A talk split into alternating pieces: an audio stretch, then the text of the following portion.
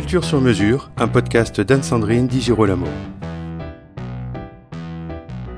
Voici le livre d'un spécialiste qui sait se rendre accessible. Sergei Rachmaninov, portrait d'un pianiste par André Lischke, explore le parcours et la vision artistique du compositeur, pianiste et chef d'orchestre Sergei Rachmaninov. Un livre publié chez Bûcher-Chastel. Alors il est toujours utile pour comprendre un livre de prendre connaissance de son plan avant que d'en commencer la lecture. Outre l'introduction, six chapitres dont voici les titres.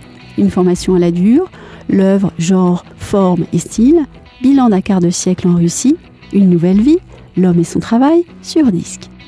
Comme vous le voyez, cette structure en dit long sur l'ouvrage d'André Lischke dont la principale qualité est de mêler avec art et subtilité l'histoire de l'homme, celle de l'artiste et celle de son travail. Je parle de travail et non d'œuvre car Rachmaninoff, c'est le destin d'un artiste complet, à la fois compositeur, interprète de son propre répertoire et de celui des autres, et chef d'orchestre. Un artiste accompli, dont la stature internationale s'est forgée en longeant l'histoire et ses soubresauts, à commencer par la Révolution russe. En 1917, il est contraint d'abandonner son domaine Ivanovka et tous ses biens, et il écrit dans une lettre à Siloti du 1er juin 1917. Actuellement, la propriété vaut 120 000 roubles. Je fais une croix dessus et considère ceci comme ma faillite. De plus, les conditions de vie y sont telles qu'après y avoir passé trois semaines, j'ai décidé de ne plus jamais y retourner.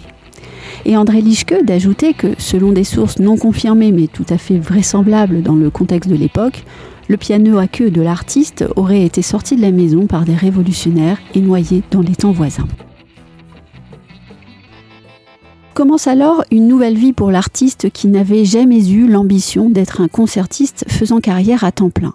L'auteur rappelle que Rachmaninoff a et il aura toujours ce sens pratique, cette conscience à la fois aiguë et tranquille des réalités matérielles de la vie dans toutes ses dimensions et ce sens de l'équilibre et de la mesure qui lui permet d'assumer le goût du luxe exempt de toute outrance. André Lischke recense alors le nombre de concerts donnés par Rachmaninoff entre le 18 septembre 1918 et le 17 février 1943, par exemple 1208 concerts en 24 saisons et donc une moyenne de 50 concerts par saison pour lesquels l'auteur recense également le répertoire interprété.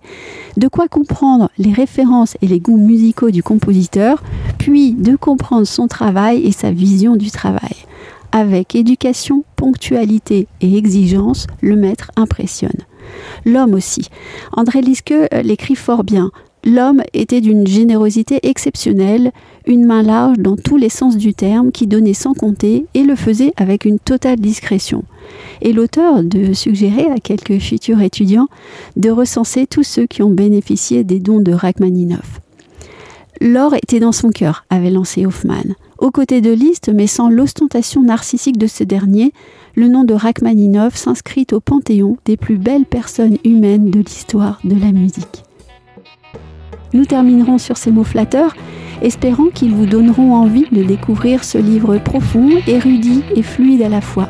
Sergei Rachmaninoff, Portrait d'un pianiste par André Liske, un livre publié chez Bûcher-Chastel qui complète la publication d'écrits et d'interviews de Rachmaninoff il s'agissait alors de Réflexions et souvenirs traduits et dirigés par Karine Mazuti, toujours chez le même éditeur.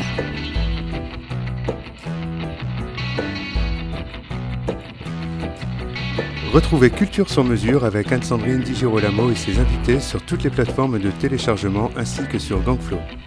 Suivez toute l'actualité de votre podcast Culture sur mesure sur les pages Facebook, Twitter et LinkedIn d'Anne-Sandrine Di Girolamo.